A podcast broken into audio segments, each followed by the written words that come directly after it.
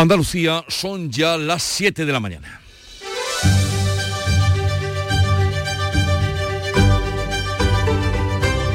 En Canal Sur Radio, La mañana de Andalucía con Jesús Vigorra.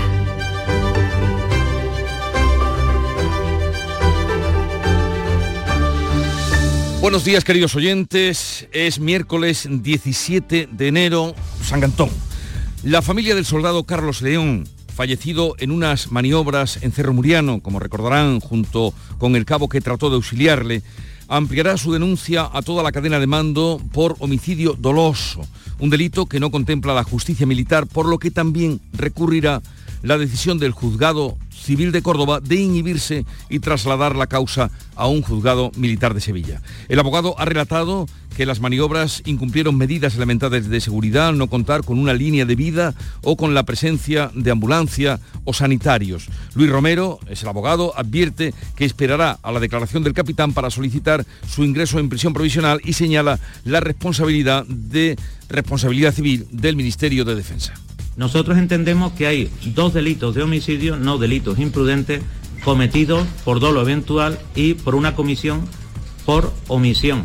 ¿Por qué? Porque el capitán y sus, eh, en este caso, mandos, pues tenían la posición de garantes. Este miércoles llega con el acuerdo de peso y PP rara avis junto al resto de partidos, salvo vos, para aprobar por vía express la reforma de la Constitución que eliminará el término disminuido del texto. Una demanda histórica, como explicaba en la tribuna el diputado socialista Emilio Sáez. Estoy convencido que si mañana el señor Puigdemont quisiera que la conferencia de presidentes se convocara, se convocaría en 48 horas. Por tanto, creo que un presidente tiene la obligación de... No, no es este exactamente el corte que se refiere, era la voz de Juanma Moreno la que escuchaba un presidente de la Junta reclamando que se convoque la conferencia de presidentes. Por este consenso del que hablábamos, PESO y PP, para modificar hacer desaparecer el término disminuidos de la Constitución no resta agitación a la política nacional. El presidente de la Junta ha vuelto a pedir, escuchamos precisamente esa petición por carta a Pedro Sánchez, la convocatoria de la conferencia de presidentes para aclarar las concesiones que están pactando con los independentistas. Estoy convencido que si mañana el señor Puigdemont quisiera que la conferencia de presidentes se convocara, se convocaría en 48 horas. Por tanto, creo que un presidente tiene la obligación de cumplir y hacer cumplir las normas y hay unas normas y un reglamento de la conferencia de presidentes que debe ser ejercida y por tanto debe de convocar la conferencia de presidentes lo antes posible. Y en el Congreso, Junts y Esquerra Republicana no han logrado consensuar las enmiendas a la ley de amnistía, una ley que, como saben, se aprobó no hace mucho, pero ambos partidos coinciden en blindar la norma de posibles interpretaciones de los jueces que puedan paralizar su aplicación y en extender su efecto a los casos de terrorismo, por lo que se investigan los altercados que ocurrieron con motivo del proceso en Cataluña. Coincidiendo con el registro de las enmiendas a la ley de amnistía, el Gobierno ha desclasificado documentos sobre el supuesto espionaje con el programa Pegasus al móvil del presidente catalán Per Aragonés. La portavoz del gobierno, Pilar Alegría, apunta a que Mariano Rajoy rinda cuentas en el Congreso sobre el presunto espionaje durante su gobierno a los líderes independentistas. Los hechos que se están conociendo son de enorme gravedad y hay que estudiar toda la documentación y llegar hasta el final de dicha investigación y aclarar todo lo que estamos conociendo. No hay que descartar la comparecencia de distintos miembros de la anterior administración del Partido Popular en cambio, no hay acuerdo para presentar las enmiendas a la amnistía. Hoy se reunirán en el Congreso el número 3 del PSOE, Santos Cerdán, y el secretario general de Junts, Jordi Turul, para tratar de aclarar las discrepancias sobre la cesión de competencias en tema de inmigración a Cataluña. Y este miércoles sigue lloviendo, pero el agua caída no alivia la falta de reservas que deja a Andalucía con una situación crítica. Mañana volverá a reunirse el comité de expertos frente a la sequía. El portavoz del gobierno andaluz, Ramón Fernández Pacheco, pide la intervención de todas las administraciones. Se trata de la tercera reunión de este órgano multidisciplinar y que ofrece sin duda garantía, pues convocamos a los mejores para programar acciones y acertar en aquellas inversiones que la Junta tiene que acometer, en las decisiones que garanticen el suministro a todos los sectores de nuestra tierra. Pero hoy seis provincias están con avisos por lluvia, tormentas, viento u oleaje. A esta hora tienen aviso amarillo Almería, Cádiz, Huelva y Jaén. Vamos a conocer ahora con detalle cómo viene el día en cada una de las provincias. Cádiz, salud, Botaro. 16 grados tenemos a esta hora, llegaremos a los 18 y hoy es día de viento y lluvia. En Algeciras, Susana Torrejón. Llueve a esta hora y tenemos 14 grados de temperatura. Hoy esperamos una máxima de 19. ¿Qué pasa por Jerez, Pablo Cosano? Pues ha llovido, se espera que siga lloviendo a lo largo del día de hoy. 16 grados marca el termómetro, 19 de máxima prevista. En Huelva, Sonia Vela. Cielo muy nuboso, lluvias, tormentas, viento, granizo y niebla. A esta hora 15 grados, la máxima para hoy de 19. ¿Qué se espera por Córdoba, Miguel Vallecillo? Un día lluvioso con 19 de máxima. De momento llueve en algunos puntos y casi 13 grados en el centro. En Sevilla, Antonio Catoni. En Sevilla estamos en aviso amarillo por lluvias hasta las 3 de la tarde. Tenemos 15 grados. Ahora parece que llueve de forma muy leve. Vamos a alcanzar 21 en la capital. En Málaga, Maribáñez. Pues apenas se ha llovido. Ligera lluvia hace apenas media hora en la capital esta madrugada. Nada. Y ayer muy poco también. 12 grados a esta hora previsión de 19 a lo largo del día, pero también anuncian precipitaciones en esta jornada. ¿Qué tiempo tenemos en Jaén, Alfonso Miranda? A ver cómo te explico yo que tenemos a esta hora 18 grados de temperatura, que a las 10 se activan los avisos fuertes por rachas de viento de hasta 70 kilómetros a la hora en la zona más al este y desde las 7 ya lo tenemos activo en la franja sur y en la capital y que chispea a esta hora de la mañana. Chispea, pero irá a mar o a mayores o no? Chispea. Chispea, ahí lo dejamos. En Granada, Jesús Reina. Aquí sí irá a mayores, sobre todo en la mitad occidental de la provincia. En este momento también una temperatura muy elevada para esta época del año, 15 grados, y aviso amarillo por vientos fuertes en la parte oriental de la provincia de Granada que compartimos con otras comarcas también del oriental de, Andalucía. En Almería, Lola López. Pues claro, ese viento llegará con rachas de hasta 70 kilómetros a la hora desde las 10 de la mañana y a partir de las 2 también, pues eh, levante, poniente en, la capital y el levante también viento. A esta hora tenemos 13 grados de temperatura, la máxima será de 21.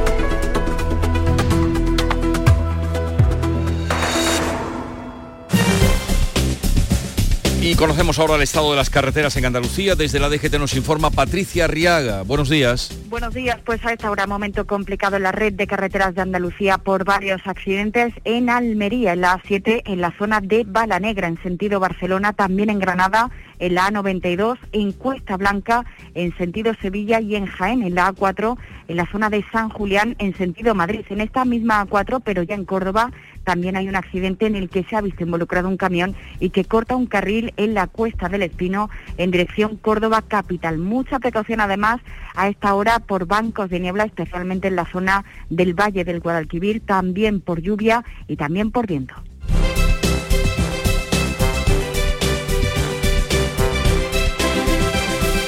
Siete, siete minutos de la mañana. ¡Wow! ¡Vaya furgoneta! La he alquilado en Iberfurgo. Está súper nueva, no parece de alquiler. Ya, en Iberfurgo disponen de una flota en perfecto estado y te ofrecen presupuestos a medida. En Iberfurgo somos expertos en alquiler de furgonetas de carga, pasajeros y carrozados. Contamos con más de 15 delegaciones en toda Andalucía. Localiza la más cercana en iberfurgo.com y visítanos. En Canal Sur Radio, la mañana de Andalucía con Jesús Bigorra. Noticias. Vamos a contarle la actualidad de este día, qué pasa por cómo la familia del soldado sevillano fallecido en unas maniobras en Cerro Muriano en el amanecer del día 21 de diciembre, junto con el cabo que trató de auxiliarle, la familia amplía su denuncia a cuatro mandos del ejército por homicidio doloso y recurre para que el caso no pase a la justicia militar. Fuentes del ejército desmienten la versión del abogado del soldado fallecido, informa Manuel Pérez Alcázar. El abogado Luis Romero asegura que los mandos conocían los riesgos de los ejercicios y se opone a que el caso sea instruido por la justicia militar. Además, ha avanzado que esperará a la declaración judicial del capitán al mando del ejercicio para solicitar su ingreso en prisión provisional. Habla de homicidio, de homicidio doloso. Nosotros entendemos que hay dos delitos de homicidio, no delitos imprudentes, cometidos por dolo eventual y por una comisión por omisión. ¿Por qué? Porque el capitán y sus, eh, en este caso, mandos, pues tenían la posición de garantes.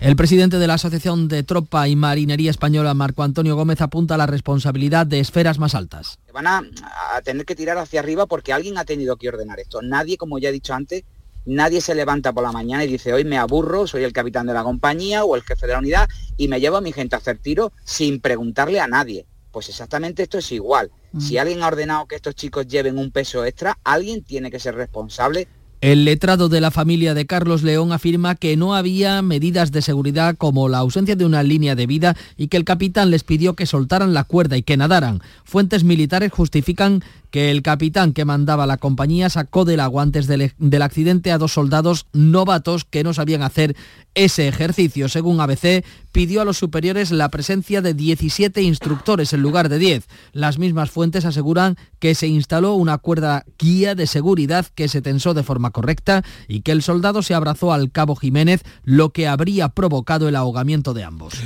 Vamos ahora con otro asunto. El presidente de la Junta convoca mañana la tercera reunión del Comité de Expertos de la sequía frente a la situación crítica de las reservas de agua que hay en nuestra tierra, en Andalucía. Nuria Durán. El embalse de la Viñuela en Málaga y Menímar en Almería están por debajo del 8% de su capacidad. El de Zara, el Gastor en Cádiz, al 4%.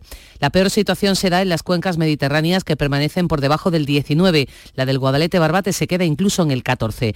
El portavoz del Gobierno andaluz Ramón Fernández Pacheco, solicita la participación de todas las administraciones. Se trata de la tercera reunión de este órgano multidisciplinar que nos permite analizar la situación de la sequía en 360 grados y que ofrece sin duda garantía, pues convocamos a los mejores para programar acciones y acertar en aquellas inversiones que la Junta tiene que acometer, en las decisiones que garanticen el suministro a todos los sectores de nuestra tierra. Un total de 58 municipios andaluces padecen ya restricciones de agua, pero las provincias más afectadas son Cádiz, Málaga y Córdoba.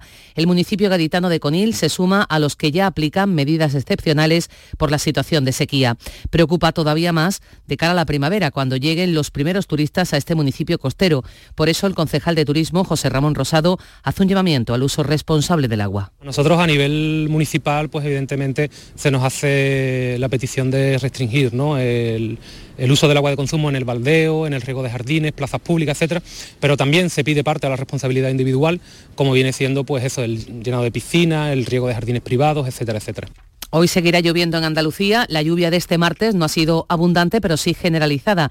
Destacan los 33 litros caídos en Aracena, en la provincia de Huelva, 32 en el Castillo de las Guardas, 26 en el Pedroso, ambos en Sevilla.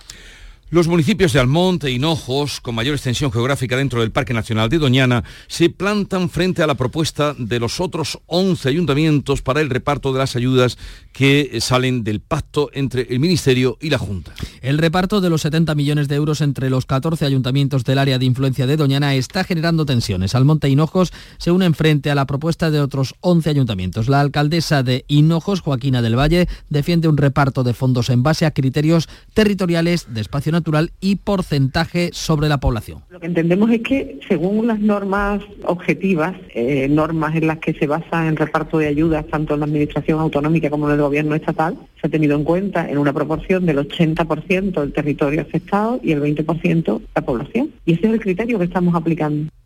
El presidente de la Junta ha vuelto a pedir por carta a Pedro Sánchez la convocatoria de la conferencia de presidentes autonómicos para aclarar las concesiones que se están pactando con los independentistas catalanes. Moreno expresa su preocupación por los pactos que a su juicio afectan gravemente a la seguridad jurídica y la igualdad entre españoles. El presidente andaluz recuerda que ya solicitó por carta a la Comisión de Presidentes hace dos meses y que también lo han hecho 11 presidentes autonómicos más, los de las ciudades de Ceuta y Melilla. Eso, según el reglamento, dice Moreno, obliga a Sánchez a convocar la cumbre. Estoy convencido que si mañana el señor Puigdemont quisiera que la conferencia de presidentes se convocara, se convocaría en 48 horas. Por tanto, creo que un presidente tiene la obligación de cumplir y hacer cumplir las normas y hay unas normas y un reglamento de la conferencia de presidentes que debe ser ejercida y por tanto debe de convocar la conferencia de presidentes lo antes posible. Desde el PSOE andaluz, Juan Espadas ha respondido mandando otra carta, en este caso al presidente de la Junta, en la que pide a Moreno que comparezca en el Senado para defender el acuerdo de financiación que alcanzó el Parlamento andaluz en el año 2018. Pese a que la conferencia de presidentes debe reunirse dos veces al año, no lo hace desde marzo de 2022. O sea, va para dos años. El Pleno del Congreso da luz verde a la eliminación del término disminuidos de la Constitución que se tramitará ahora por la vía de urgencia con el respaldo de todos los partidos, salvo Vox. Mañana se va a votar en el Congreso. La palabra disminuido será sustituida por persona con discapacidad, una demanda histórica, pese a que el PNV Jones y Esquerra También la Confluencia Valenciana Sumar y Compromís contemplan la presentación de enmiendas. La mayoría de PSOE y PP van a impedir que salga adelante abriéndose un melón constitucional fuera de este artículo 49. Dicen los grupos independentistas que las reformas de la Constitución se acometen como un tabú sin negociación más allá de PSOE y PP, pero justamente esta es la base del acuerdo, como explica Núñez Feijóo. Se ha dilatado única y exclusivamente por la tentación de algunos de usarla como excusa para abrir debates que nada tienen que ver con las demandas de las personas con discapacidad, para sacar ventaja de la debilidad del gobierno actual y para aprovechar una vez más la amplitud de miras de nuestra Carta Magna para intentar debilitarla. Desde el Gobierno se pone en valor el contenido social de la reforma, como explica el ministro de la Presidencia, Felipe Bolaños. Saldamos ni más ni menos que una deuda con más de 4 millones de personas con discapacidad que hay en nuestro país. Solo Vox eh, se ha desmarcado del acuerdo. Santiago Abascal argumenta que aunque está a favor del cambio que se va a introducir, no quiere acordar nada con el PSOE. Se ha abstenido, no ha votado en contra precisamente porque estamos de acuerdo con el fondo de la cuestión, con el cambio de, eh, denominación de las personas con discapacidad y que no fuesen calificadas como lo hacía la Constitución hasta ahora. Pero no estamos de acuerdo en el cambio en este momento y en ningún tipo de acuerdo con este gobierno para nada. Pues cuando se vota y se acuerda retirar el término disminuido, sea aquí que una diputada de Sumar por Sevilla, en Gracia Rivera, eh, piden ahora su dimisión el Partido Popular por difundir en la red social X, a la que todos llamamos Twitter, un mensaje en el que se llamaba subnormal a Núñez Fijo. En Gracia Rivera ha pedido disculpas por haber retuiteado este mensaje ofensivo a Feijó. Alega que lo reprodujo de forma apresurada, sin ser consciente de que contenía términos absolutamente inadecuados. Además de pedir su dimisión, desde la Dirección Nacional del PP exigen a la líder de Sumar, Yolanda Díaz, que desautorice a esa diputada. Rivera criticó en el Congreso al alcalde de Sevilla por la participación de un empresario local como Rey Baltasar en la cabalgata. A la diputada la rodea la polémica de haber cobrado un sueldo de 4.100 euros al mes como vocal del Tribunal Económico Administrativo del Ayuntamiento de Sevilla sin ir ni un solo día a trabajar. Junts y Esquerra Republicana de Cataluña presentan por separado las enmiendas a la ley de amnistía que pretenden blindar su aplicación frente al criterio que puedan tener los, los jueces y extender la medida de gracia a los delitos de terrorismo de los altercados protagonizados por Tsunami Democratic en tiempos del proceso. Junts y Esquerra han presentado sus enmiendas en solitario pidiendo que no queden exentos de la amnistía los delitos catalogados de terrorismo. Además, Junts quiere evitar posibles retrasos en la aplicación de la amnistía y ha registrado enmiendas para que la la presentación de recursos de inconstitucionalidad o cuestiones prejudiciales no paralice la medida de gracia. Esquerra sí que ha pactado con PSOE, Bildu, Benega o Sumar. El PP ha presentado enmiendas para que se elimine todo el articulado y denuncia que las enmiendas de este grupo de partidos se han presentado fuera de plazo. Frente a la amnistía, el expresidente socialista Felipe González ha dicho que la medida requiere una consulta a todos los españoles. Ahora el ataque contra la Constitución es despiadado e irracional porque no ofrecen una respuesta alternativa. Y hay mucha confusión, cada vez más, cada vez más confusión. Entonces, ¿estamos en un momento de dificultad? Sí. ¿Está un momento, ¿Estamos en un momento de amenaza a los valores que han construido la convivencia? Sí. ¿Tenemos que reaccionar? Sí. El Tribunal Constitucional ha admitido a trámite el recurso del PSOE contra la reforma del reglamento del Senado con la que el PP pretende retrasar la tramitación de la ley de amnistía. En medio de este ambiente, PSOE y Junts vuelven a reunirse hoy en el Congreso para aclarar las discrepancias sobre la cesión de competencias en el tema de inmigración a Cataluña. Ambas partes han discrepado sobre el contenido de la cesión de competencias de migración a Cataluña. Junts insiste en una cesión integral mientras que el Gobierno asegura que la Constitución reserva el control de fronteras y la expulsión de migrantes a la Administración Central. El portavoz socialista Pachi López afirma no sentirse cómodo con lo que opinan los dirigentes de Junts y asume que la negociación, reconoce, se hizo a la ligera. Estaba redactado de, aquella manera, ¿no? Y por eso existen estas interpretaciones que tenemos unos y otros. El líder del PP, Alberto Núñez Feijó, ha pedido que PSOE y Junts aclaren en una rueda de prensa el calado que tienen sus acuerdos. Que nos digan exactamente qué es lo que, se entiende por cesión integral de la inmigración y de paso que nos digan cómo van las negociaciones de ese posible referéndum que ayer el señor Turul aclaró. Si no hay referéndum, colorín colorado. El gobierno desclasifica documentos sobre el supuesto espionaje al móvil del presidente catalán Per Aragonés. El Ejecutivo se abre también a que Mariano Rajoy rinda cuentas en el Congreso. Se trata de la denominada Operación Cataluña por la que mandos policiales y del CNI espiaron a líderes independentistas durante el gobierno de Rajoy. La portavoz del gobierno, Pilar Alegría, apunta al propio Rajoy en la rendición de cuentas ante el Congreso.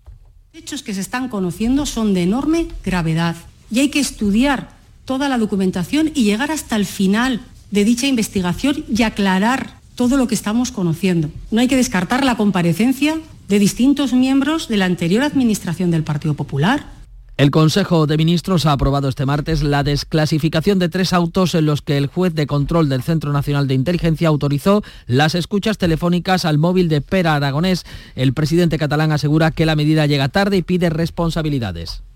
Llega tarde porque esta decisión se hubiera de haber tomado mucho antes por parte del Gobierno y llega por requerimiento judicial. Por lo tanto, es un paso necesario y espero que sirva para finalmente que se sepa toda la verdad y se suman responsabilidades por el espionaje político. La actual dirección del PP se desvincula, asegura que es un caso que se investiga en los juzgados y que ocurrió hace ya 13 años. Y Pedro Sánchez, el presidente del Gobierno, se reúne hoy en el foro de Davos con directivos de grandes multinacionales tecnológicas y dirigentes políticos para abordar el conflicto entre Oriente en Oriente Próximo.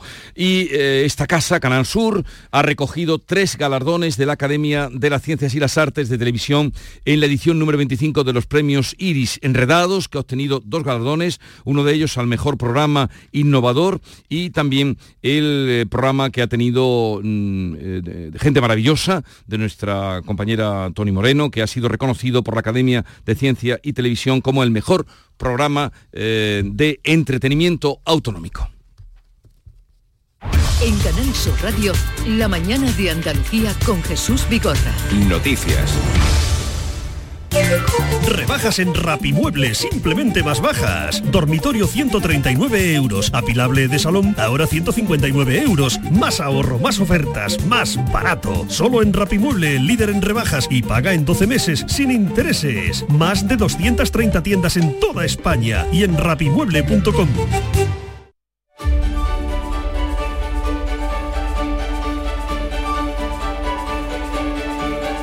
Vamos con la revista de prensa que nos trae Paco Ramón. Hola Paco. Muy buenos días Jesús. Las enmiendas a la ley de amnistía de Junts y Esquerra Republicana para ampliar los efectos de las amnistías es el tema principal de portada en todos los periódicos, pero hay más asuntos, Paco. Pues sí, hay más asuntos y a ellos nos vamos a dedicar. A veces dedica su foto, la foto de portada, al Constitucional y dice que el Tribunal de Conde Pumpido suplanta al Supremo.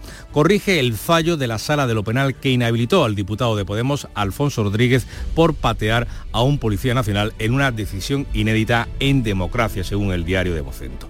El país dice que los tribunales evitan entrar a investigar las maniobras del PP en interior. La audiencia, el Supremo, los fiscales y cuatro juzgados eluden asumir el caso. Afirma el diario de Prisa que las querellas presentadas contra dirigentes del PP y el Ministerio del Interior cuando era titular Jorge Fernández no han sido admitidas pese, añade, a las grabaciones, documentos y testimonios del caso. En el mundo leemos una entrevista con el presidente de Telefónica, con José María Álvarez Payete en Davos. El empresario dice, el directivo, dice que solo pide desregulación y que dejen, le dejen competir.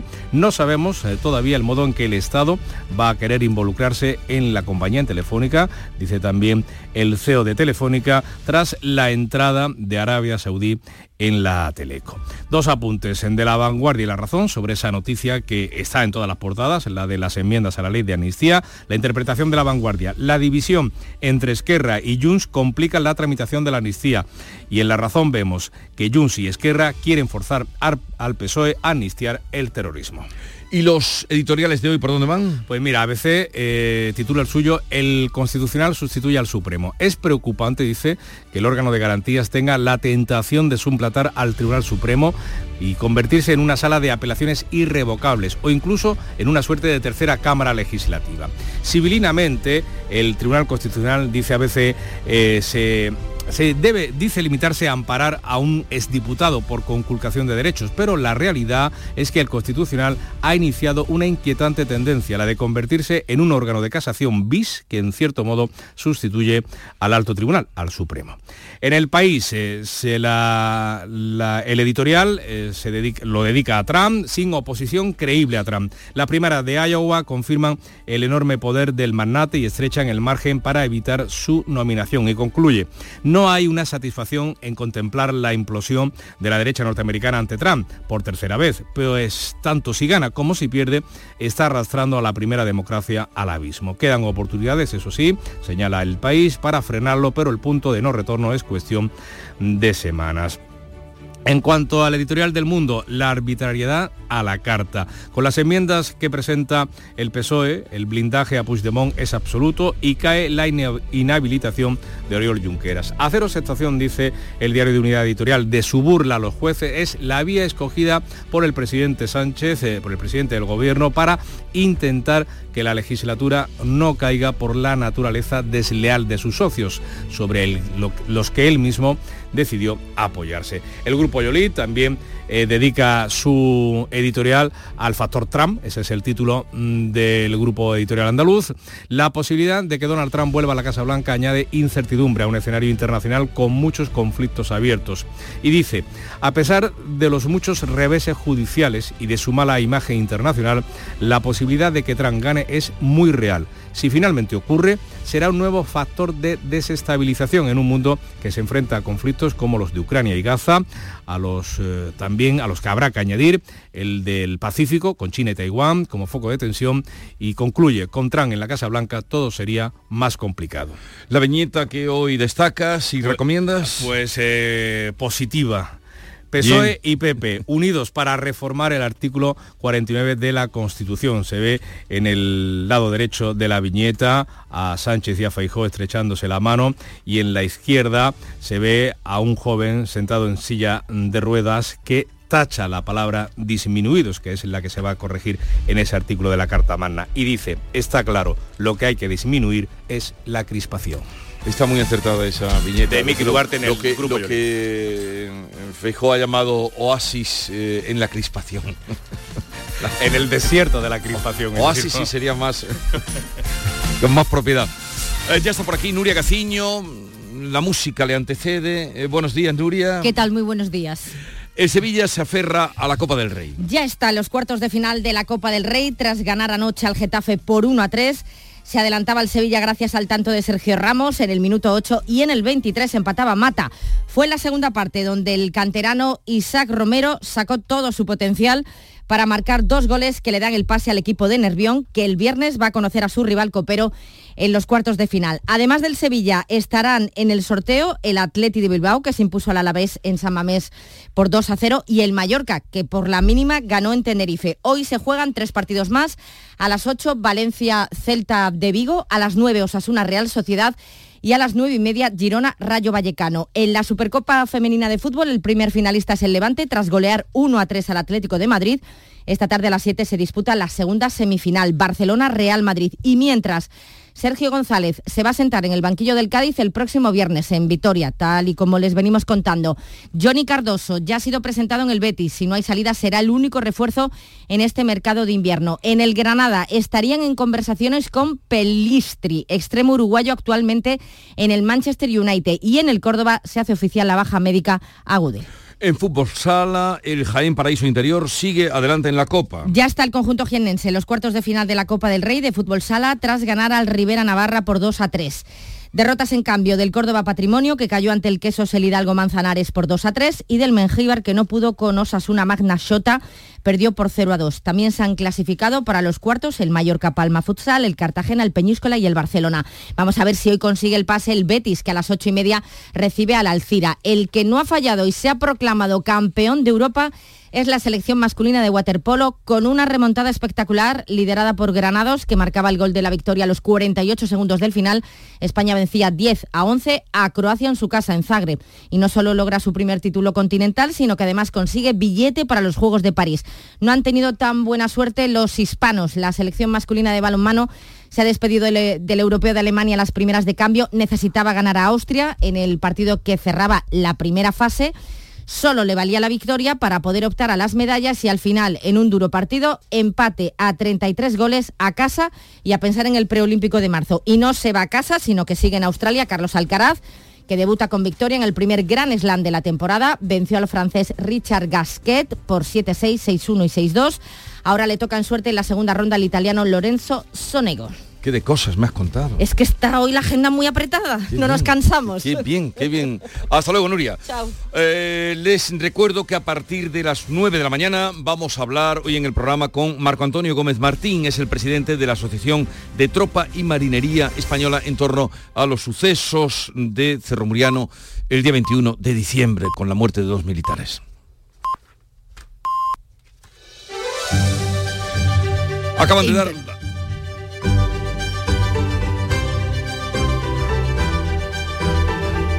En Canal Sur Radio, La mañana de Andalucía con Jesús Vigorra. Ahora sí, acaban de dar las siete y media de la mañana y a esta hora hacemos lo propio, que es dar cuenta en titulares de las noticias más destacadas que les estamos contando con Nuria Durán. La familia del soldado sevillano fallecido en Cerro Muriano amplía su denuncia a la cadena de mando. El abogado asegura que conocía los riesgos de los ejercicios y se opone a que el caso sea instruido por la justicia militar. Aprecia homicidio doloso en la actuación de al menos cuatro mandos y considera responsable final al Ministerio de Defensa. Juanma Moreno envía una segunda carta a Pedro Sánchez para que convoque la conferencia de presidentes autonómicos. El Ejecutivo andaluz pide explicaciones por los pactos con los independentistas y expresa su preocupación por las consecuencias en la igualdad de los españoles. La última vez que Sánchez reunió a los presidentes autonómicos fue en marzo de 2022. El Congreso da luz verde a la tramitación de la tercera reforma constitucional. Vox se abstiene, se desmarca así del acuerdo entre PSOE y PP que van a evitar que salgan adelante otras modificaciones de la Carta Magna. El Pleno votará mañana jueves a favor del cambio de la palabra disminuidos por la expresión personas con discapacidad. Junts exige eliminar los delitos de terrorismo en sus enmiendas a la ley de amnistía. El partido de Puigdemont presenta en solitario una docena de modificaciones. Esquerra reclama también que la amnistía afecte a todos los delitos de terrorismo que la justicia atribuye al independentismo. PSOE y Junts reúnen, se reúnen hoy en el Congreso para aclarar el pacto sobre inmigración. En cuanto a las últimas lluvias eh, en la que están dejando en Andalucía más de 30 litros en algunos puntos. El presidente de la Junta reunirá mañana jueves al Comité de Expertos de la Sequía. Pide la participación el Ejecutivo andaluz de todas las administraciones para buscar soluciones a una situación que es ya crítica. Vamos a recordar, Nuria, el pronóstico del tiempo para hoy. Seis provincias están hoy con avisos por lluvia, tormenta, viento, oleaje también. Sigue lloviendo de forma generalizada, las temperaturas mínimas se mantienen sin cambios, las máximas van a la baja. Hoy 17 de Granada y Jaén y 21 en Sevilla, las mínimas y las máximas. Son las 7.32 minutos de la mañana. En un momento vamos con la agenda económica del día, las claves de Paco Vocero. ¿Quieres abrir tu negocio al exterior? En Cajamar te acompañamos en la estrategia de negocio internacional de tu empresa. Infórmate en nuestras oficinas y te ayudaremos a encontrar las mejores soluciones para tus operaciones internacionales. Consulta en la web cajamar.es, área empresas y autónomos barra internacional. Cajamar, distintos desde siempre. Frutos secos Reyes, mucho más que pipas. Disfruta con nuestra deliciosa variedad de frutos secos, snacks y golosinas en los más de 35.000 puntos de venta que tenemos en Andalucía o en frutosecorreyes.es. Ah, y ahora con tu pedido a partir de 20 euros, te los llevamos a casa gratis. Frutos secos Reyes, tus frutos secos de siempre. Las claves económicas con Paco Bocero. Paco, buenos días. Buenos días, Jesús. ¿Qué tal? ¿Qué tal? Pues bien, lloviendo. Ah, eso, eso. Lentamente. Por Córdoba también llueve, ¿no? También, también, como tú dices, lentamente, pero afortunadamente. Lentamente. Afortunadamente. Y, y a ver eh, cuánto, cuánto dura. Eh, bueno, eh, vamos con lo primero, los titulares de la prensa económica especializada que has encontrado por ahí, destacable. Pues mira, vamos con ello. Expansión abre con una entrevista al presidente de Iberdrola, que se encuentra en Davos este año. Ignacio Galán comenta y dice que Iberdrola va a seguir creciendo, invirtiendo y aumentando el dividendo. Por otra parte, en cinco días mm, advierten sobre el exceso de renta entre el nuevo eh, salario mínimo, el nuevo SMI, los 21.000 euros, podría pagar un recargo fiscal de 43 céntimos por cada euro. Se refiere a ese tipo marginal que hace mucho tiempo que requiere una reforma. Por su parte, en El Economista nos comentan y nos dicen que mm, si hay un estudio, hay una sentencia sobre el del Tribunal de Justicia de la Unión Europea en el que fija que se puede declarar la nulidad de un crédito al consumo si el banco o la entidad financiera que lo concedió no realizó un estudio previo de solvencia, una sentencia que puede ser importante. Y luego en Invertia se fijan en el IBEX, que después de los dos días, llevamos dos jornadas en la bolsa española y no solamente la española, afectadas con lo que puede pasar en el Mar Rojo y ayer perdió el soporte de los 10.000 puntos. Y ahora vámonos a las claves. Venga, te escuchamos, que hoy cuéntanos. tenemos bastante. Pues mira, como nos pasaba, como ha pasado antes con los deportes. Y es que comenzamos mirando de nuevo a Davos, porque la agenda de hoy incluye la presencia del presidente del gobierno en diversos actos. Sobre las seis ha invitado a la reunión habitual a los empresarios y directivos españoles que suele hacer todos los años, que están presentes en Davos. Y en esta ocasión lo que hay es mucha expectación en el número de asistentes, de quiénes o cuántos empresarios van a asistir hoy a esa reunión con el presidente del gobierno frente a los del año pasado. También va a intervenir Christine Lagarde con cierto interés, porque el gobernador del Banco de Portugal, Mario Centeno, también miembro del Consejo del BCE, dijo prácticamente lo contrario que el austríaco Robert Hotzmann el lunes, que ya comentamos ayer. Y el caso de Mario Centeno, que las previsiones de inflación marchan en la línea de poder bajar los tipos de interés y no sembrar alarma. Y finalmente, oye, la atracción del día va a estar en Milei, Javier Milei, Ujú. el presidente argentino, cuya intervención se espera con tanta expectación como la primera de Trump, la primera vez que pasó por Davos. Veremos qué pasa y qué dice allí en ese foro cuando se ve en aquel foro y en aquel ambiente. Eh, a ver, ¿y alguna cosa más para Pues hoy? mira, como te comento, además de la cita tenemos muchas cosas, ¿no? La firma del salario mínimo a mediodía, eh, tenemos un buen número de datos estadísticos, de balances y de previsiones. Comenzamos con el INE, que publica el dato de sociedades mercantiles, que esperemos que sigan siendo positivos. El Banco de España, que va a publicar el avance mensual de la deuda pública correspondiente a noviembre pasado. Ahí ya vamos a ser más escépticos. Y en el ámbito privado, dos cuestiones importantes. Exceltur, la Alianza para la Excelencia Turística, va a valorar el pasado año, como ha ido el pasado año en materia turística, que ha ido muy bien, por supuesto, pero va a dar a conocer la evolución que espera para este y siempre es importante. La presidenta de UNESPA, que es la patronal del sector de seguros, va a presentar también los resultados que, has tenido, que han obtenido los seguros este año pasado, que no han estado nada mal, por cierto. Y yéndonos al exterior se va a conocer el dato definitivo del IPC europeo, el provisional en el 2,9, y la OPEP va a publicar hoy su informe mensual sobre la situación del mercado petrolero, que como decíamos al principio, va a ser de interés por lo que está sucediendo en el Mar Rojo. Y finalmente nos quedamos con las perspectivas económicas de la Reserva Federal, que al otro lado del Atlántico las va a publicar lo que se conoce su libro beige. Ya nos comentarás sobre esa publicación. ¿Alguna cosita más? Pues mira, sí, un detalle. Según la Oficina Europea de la Propiedad Intelectual, España pierde al año en torno a 1.500 millones de euros y 15.000 puestos de trabajo por falsificaciones solo en Sí. tres sectores de la economía. En la confección, el vestido, el calzado, los cosméticos y los juguetes. Imagínate. Sí, una noticia que salía ayer y que enseña la otra cara o muestra la otra cara de esas eh, compras Eh, baratas, esos sucedáneos. exactamente, exactamente, que hay que tener mucho cuidado y que los consumidores deberían de intentar no comprar. Oye, vamos a recordar a los oyentes dónde pueden encontrar el podcast con las claves musicales. Por supuesto, el podcast de... Ya está en marcha. el podcast de Jesús Vigorra y Paco Vocero lo pueden escuchar en la página del Canal Sur, de los podcasts de Canal Sur, y que yo estoy seguro de que les va a gustar. A ti te ha gustado, ¿verdad? Sí, sí, y, y lo que está por venir en esa Es lista. lo que está por venir, ahí está. Hasta luego, Paco. Hasta mañana. ¿Conoces la web ventanafamilias.es? Es una ventana abierta a la familia del Sistema Sanitario Público de Andalucía para apoyar a madres y padres en la crianza de sus hijos e hijas. En ella encontrarás guías, vídeos y herramientas elaboradas por especialistas sobre salud, desarrollo evolutivo y bienestar de niños, niñas y adolescentes. Ventanafamilia.es te ayudará a mejorar tu calidad de vida y la de tu familia compartiendo los cuidados en salud de manera responsable. Familias corresponsables. Cuidados compartidos. Campaña promovida conjuntamente por la Consejería de Salud y Consumo y la Consejería de Inclusión Social, Juventud, Familias e Igualdad de la Junta de Andalucía, enmarcada en el Plan Corresponsables impulsado por el Ministerio de Igualdad del Gobierno de España. Todo el deporte de Andalucía, de toda Andalucía, lo tienes en El Pelotazo. 10 y 5 de la noche, esta es la sintonía del pelotazo, esta es la sintonía de Canal Sur Radio. Programón. Gracias. Esto solo pasa aquí. Usted ha dicho el pelotazo, ¿no? Ha empezado con el programa, se llama el pelotazo. Claro. Pues eso es lo que queremos nosotros dar, el pelotazo.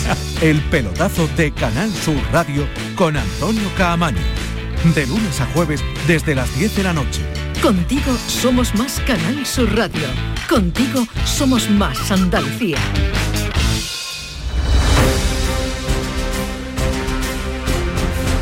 Vamos ahora con otras noticias de Andalucía. Un joven de 23 años se ha entregado como presunto autor del homicidio acaecido ayer en Atarfe, Granada. Jesús Reina. Un joven de 23 años se ha entregado en la localidad de Atarfe como autor confeso de matar a otro hombre de 34. Se encuentra en los calabozos de la Comandancia de Granada a la espera de pasar a disposición judicial. Además, este miércoles se podría también practicar la autopsia a la víctima. Los hechos ocurrieron en el barrio del Barranco, donde ya se han producido otro episodio violento en el pasado. Ambos eran de allí y se conocían, pero no tenemos más datos de las causas ni de las motivaciones. El de Atarfe es el segundo homicidio ocurrido en la provincia de Granada en 48 horas después de que un hombre muriera apuñalado en la calle Juan Sánchez Cotán de la capital el pasado domingo. Hoy un juez decidirá sobre la situación de los cinco detenidos por el apuñalamiento de un turista argentino la madrugada del pasado lunes en las cercanías de una discoteca en la isla de la Cartuja. Antonio Catoni. En la capital, sí, en Sevilla capital. Eh, esos cinco detenidos son cuatro hombres y una mujer. Continúan en calabozos judiciales desde entonces, como contábamos aquí en Canal Sur Radio. Ahora hemos podido saber que la grabación realizada por las cámaras que están instaladas en la zona ha permitido documentar cómo sucedieron esos hechos e identificar al agresor, en este caso agresora, que infringió a la víctima, ese turista, varias puñaladas. Mientras tanto, el herido continúa ingresado en el hospital en estado grave. Los sindicatos convocan una concentración para hoy en repulsa por la primera víctima mortal en accidente laboral este año, un hombre de 54 años muerto en Estepona. María Ibáñez.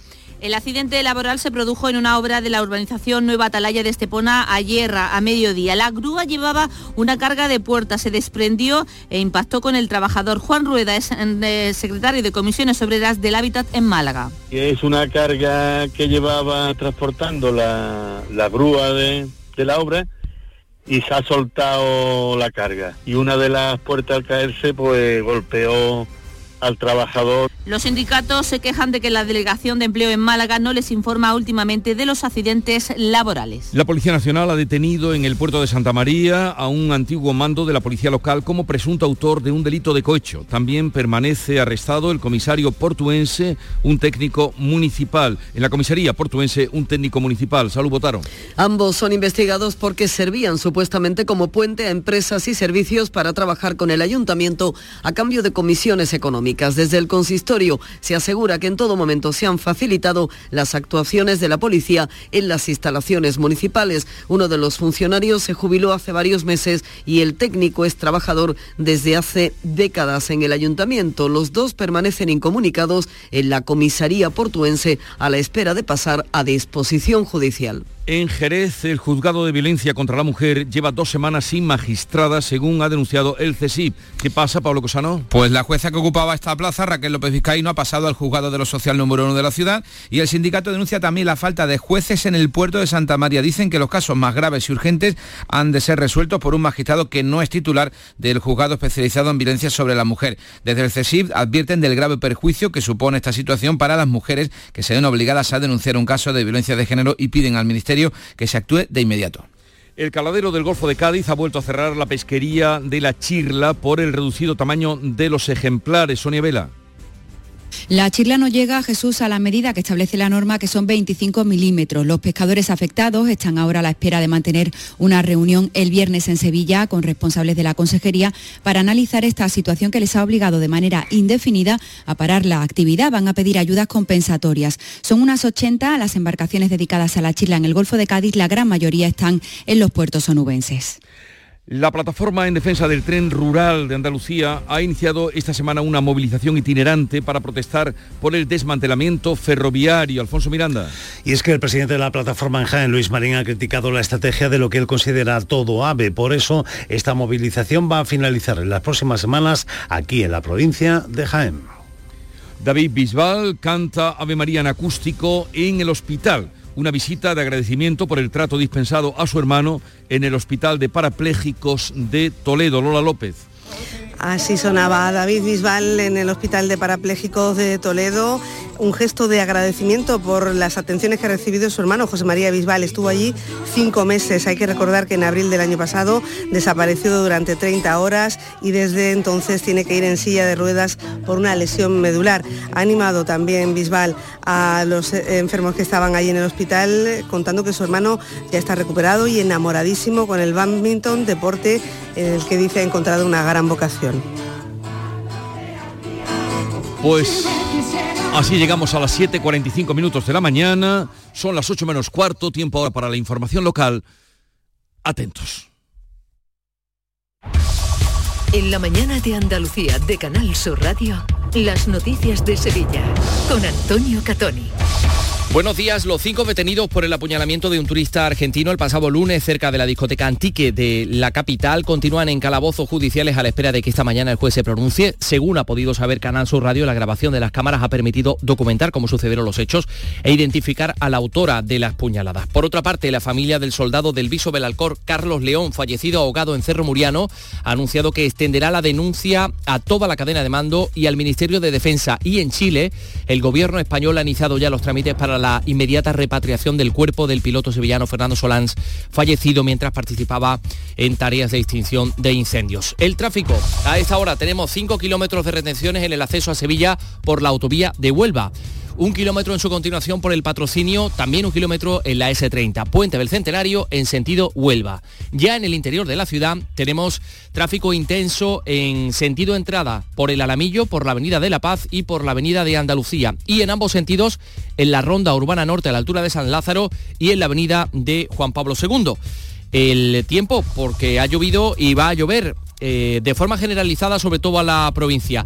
Se han eh, caído, se han registrado hasta el momento 32 litros por metro cuadrado en el Castillo de las Guardas, 26 en el Pedroso, 19 en Cazalla y 15 en Almadén de la Plata. Y recordamos que estamos hasta las 3 de la tarde en aviso amarillo por lluvias, con precipitaciones que pueden ser localmente fuertes que pueden venir acompañadas de tormentas y de granizo. Atención al viento porque se esperan también rachas localmente muy fuertes durante las olas centrales del día y las temperaturas mínimas suben. Las máximas previstas hoy, 18 grados en Morón de la Frontera, 20 en Écija y Lebrija, 21 en la capital donde ahora tenemos 15 y prácticamente no llueve. Enseguida desarrollamos estos y otros asuntos. Realiza Pedro Luis Moreno. Capilar Prime, tu clínica capilar y medicina estética en Sevilla. Ahora, tu injerto capilar con la última novedad llega a Sevilla. Promoción por tan solo 2.490 euros todo incluido y además dos sesiones PRP y seguimiento anual. Los mejores equipos médicos en injerto capilar. Nuestros resultados nos avalan. No esperes más. Recupera tu pelo y confianza. Capilar Prime, tu felicidad es la nuestra. Calle Resolana 25 esquina con calle Feria. En Canal Sur Radio, las noticias de Sevilla.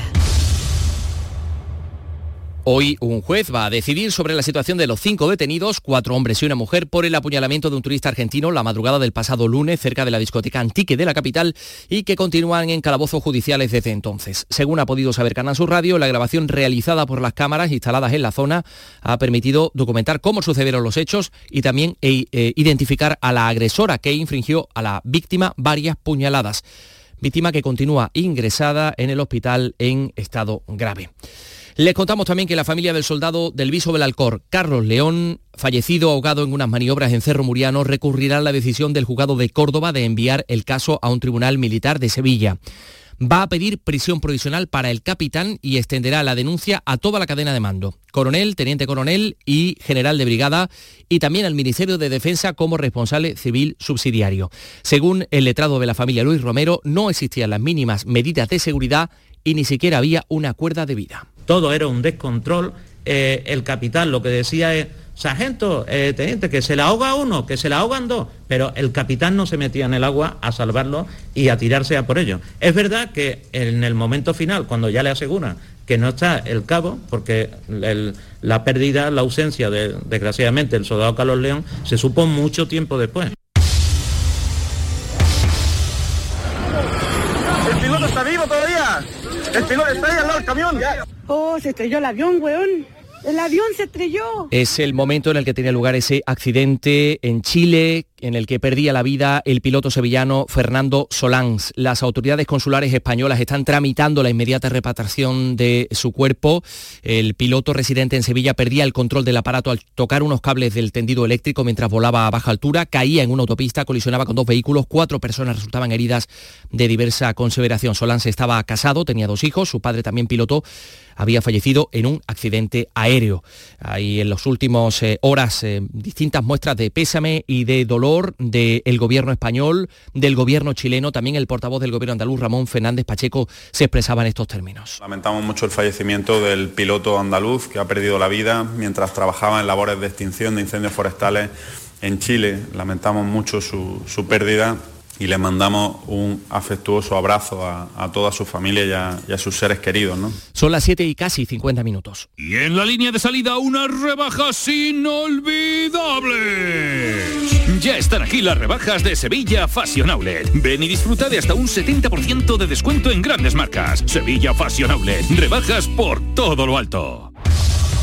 Las noticias de Sevilla. Canal Sur Radio. Ordenanza de veladores. El Ayuntamiento de Sevilla espera llevarla a pleno antes de la Semana Santa. Ahora mismo está en fase de audiencia pública. Hay novedades. Rosa Rico. El borrador establece sanciones de hasta 120.000 euros por infracciones muy graves y establece que los bares pueden perder la licencia de veladores con dos multas graves y ante incumplimientos reiterados se comunicará a la Fiscalía de Medio Ambiente. Además, las pastelerías y freidurías no podrán tener veladores, sí las heladerías. Se mantienen los 25 veladores que hay cruzando calzadas y las 50 plataformas que se instalaron por el COVID. El horario para beber en la calle y de pie se adaptará al horario de oficina, comenzará a la una de la tarde y se alargará una hora por la noche hasta las 11. El Consejo de Gobierno de la Gerencia de Urbanismo va a analizar también el nuevo trazado perpendicular de la pasarela peatonal entre Altadis y el centro. Va a decidir si lo envía a pleno. Juan de la Rosa, el delegado de Urbanismo, espera que la nueva propuesta salga adelante en la Comisión de Patrimonio después de que rechazara el primer proyecto que era una pasarela diagonal. Lo importante es que la Comisión de Patrimonio vea que el proyecto que presenta Altadí acuerda con sus requisitos y pues que no tenga un impacto medioambiental. Yo por lo que leía parecía que era más prudente que fuese paralelo a los puentes que existen, que no hubiese pilotes en el agua. Vamos con la información deportiva y con el alegrón que se han llevado los sevillistas. Antonio Camaño, buenos días. Hola, ¿qué tal? Muy buenos días. El Sevilla eliminó al Getafe 1-3 en los octavos de final de la Copa del Rey en el mejor partido de la era Quique Sánchez Flores con el conjunto nervionense y con un nombre propio por encima del resto. Isaac Romeros, el canterano, marcó dos goles y mete al Sevilla en los cuartos de final que se van a sortear el próximo viernes. Y el Betis presentó ayer al primer y de momento único refuerzo en esta ventana de fichajes al norteamericano con pasaporte italiano Johnny Cardoso. Ojo, porque Guardado, el capitán mexicano, estaría muy cerca de abandonar la disciplina verde y blanca. En tribunales, el juzgado de menores de Sevilla ha condenado a un adolescente de 17 años por hackear la cuenta corporativa de una profesora de su instituto de Gines. Sus padres tendrán que indemnizar a la docente con mil euros y el menor tendrá que hacer 55 horas de trabajo comunitario. Les contamos también que el exalcalde socialista de Alcalá del Río, Antonio Campos, ha sido absuelto del delito de prevaricación por el que estaba encausado desde 2014 por una supuesta irregularidad en la contratación de una técnica municipal. Y el Ayuntamiento de Isla Mayor va a presentar este viernes el concurso de ideas para intentar acabar con los efectos de la sequía en la comarca. Hay 6.000 euros de premio para la idea más efectiva, 4.000 para la finalista. Según ha explicado acá en la surra del alcalde Juan Molero, la situación actual por la falta de agua en Isla Mayor es muy grave. Cierre de establecimientos, talleres, empresas. La verdad es que poco a poco el pueblo va apagándose y, solamente mirando al cielo para ver si, llueve. Entendemos que todo está inventado, pero, pero que no todo el conocimiento de todo eso que está inventado lo tenemos. Entendemos que hay mucho talento por ahí Osuna se ha sumado a los actos por el 200 aniversario de la creación de la Policía Nacional. En esa fundación jugó un papel destacado José Manuel de Arjona y Cubas, nacido en Osuna, fue el primer superintendente de la Policía General del Reino, que es el antecedente de la actual Policía Nacional, y tuvo mucho que ver con el desarrollo urbanístico de Sevilla durante el siglo XIX. Rosario Andújar, alcaldesa de Osuna. Además, su prolífica carrera política le llevó a ostentar cargos de relevancia durante los reinados de Fernando VII, llegando a ser la máxima autoridad de Sevilla creando mercados de abasto como el de Triana, el de Feria, de la Encarnación y parques y plazas de tanta solera como la de la Plaza del Duque, el Jardín de las Delicias o el Salón de Cristina. Hasta final de mes se puede solicitar en el Ayuntamiento de la capital las licencias de carruajes para acceder al Real de la Feria durante el eh, horario del paseo de caballos. Desde este martes y hasta el próximo día 29 está abierto el plazo para abonar las tasas de licencias de casetas para la feria de abril. Les contamos también que eh, se ha presentado el cartel de la vigésimo tercera Bienal de Flamenco de Sevilla. Es obra del pintor mallorquín Miquel Barceló, que no estaba presente en el acto. Un cartel que pronto veremos en las calles y que se va a presentar en la semana que viene en Fitur y que lleva los nombres de grandes figuras como Camarón, como Rancapino, como Paco de, Lucía. Eh, por otra parte, ya conocemos que Miguel Poveda va a volver a la Bienal de Flamenco 14 años después con un espectáculo en solitario en la próxima Bienal de Flamenco que se desarrollará el eh, próximo, la próxima eh, otoño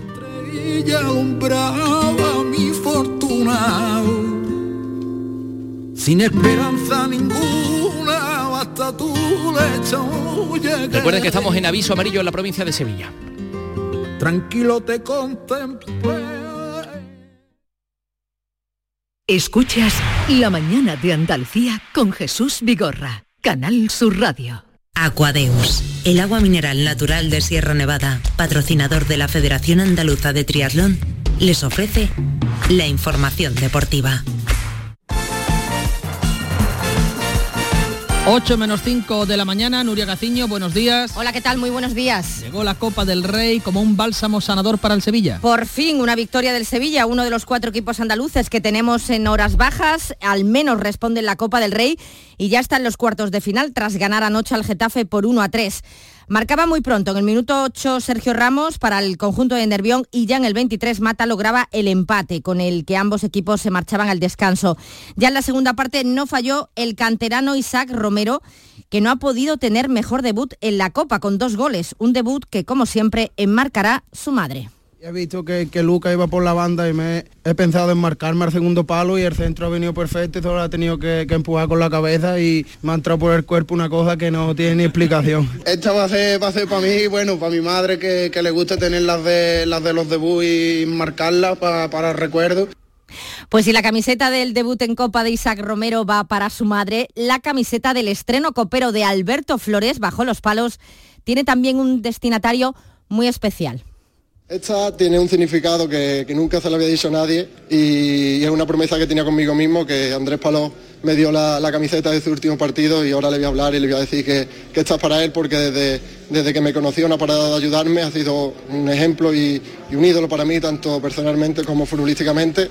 Andrés Palop, leyenda en el Sevilla, que en los micrófonos del pelotazo anoche se mostraba así de agradecido y sorprendido por este detallazo. Pues sí, sí, emocionado, la verdad que sí, que, son palabras muy bonitas y, sinceramente no, no, lo esperaba porque, bueno, evidentemente Alberto pues es un chico que lo hemos visto crecer y bueno, y sabemos lo que ha trabajado para, para tener su oportunidad y sinceramente pues bueno que en un día tan especial para él para su familia para, para todos sus seres más queridos que pues que se haya acordado de mí pues la verdad que los pelos de punta Además del Sevilla estarán en el sorteo de cuartos del próximo viernes el Atleti de Bilbao, que se impuso al Alavés por 2 a 0, y el Mallorca, que por la mínima ganó en Tenerife. Hoy se juegan Valencia Celta de Vigo, Osasuna Real Sociedad y Girona Rayo. El viernes, precisamente, el día del sorteo de Copa, juega el Cádiz por la noche en Vitoria. Ante el Alavés será el partido que abra una nueva jornada en primera y como les venimos contando, Sergio González se sentará en el banquillo cadista. De momento no hay recambio, ya que algunos de los nombres que han surgido, pues parece que no tienen muy claro el coger en estos momentos las riendas del Cádiz. En el Betis, Johnny Cardoso ya ha sido presentado y podría ser el primero y único refuerzo en este mercado de invierno. Lo explica el presidente Ángel Aro No, tiene que, evidentemente, para que llegue a un, algún jugador tiene que haber salida, eh, por un tema puramente de, límite de control económico. Si no se libera eh, límite, pues no, no habrá ninguna, ninguna llegada. Donde seguramente habrá más llegadas es en el Granada, donde podrían estar negociando con Pelistri, extremo uruguayo actualmente en el Manchester United. Y en el Córdoba se hace oficial la baja médica a Gudel después de que el pasado 3 de diciembre sufriera un nuevo desvanecimiento en el terreno de juego debido a una dolencia cardíaca. En fútbol sala, el Jaén Paraíso Interior sigue adelante en la Copa tras ganar al Rivera Navarra por 2 a 3. Derrotas en cambio del Córdoba Patrimonio y del Mengíbar, turno hoy para el Betis, que a las 8 y media recibe al Alcira. Hoy también se juega la segunda semifinal de la Supercopa Femenina, la 7 Barcelona-Real Madrid. El que vencía ayer al Atlético de Madrid es el Levante 1 a 3. Y la selección masculina de waterpolo también vencía. Se ha proclamado campeona de Europa tras ganar en Zagreb a Croacia por 10 a 11, con final de infarto. Tuvimos anoche la oportunidad de hablar con el único andaluz que hay en la selección, el sevillano Miguel de Toro. Somos una familia, lo hemos hablado muchas veces y la clave de este equipo pues es que, que llevamos muchos años juntos, que nos conocemos todos muy bien, tenemos eh, mucho amor entre nosotros y, y bueno, pues se demuestra siempre cada vez que jugamos partidos importantes, que vaya como vaya el resultado, pues este equipo tiene alma y en este caso hoy hemos tirado justamente de eso, ¿no? De coraje, de alma y de, de- lo, que de lo que podíamos tirar en el último cuarto. Además, también consiguen el billete para París, no lo hacen en cambio los hispanos, que perdían, que empataban a 33 con Austria y ahora tienen que pensar en el preolímpico.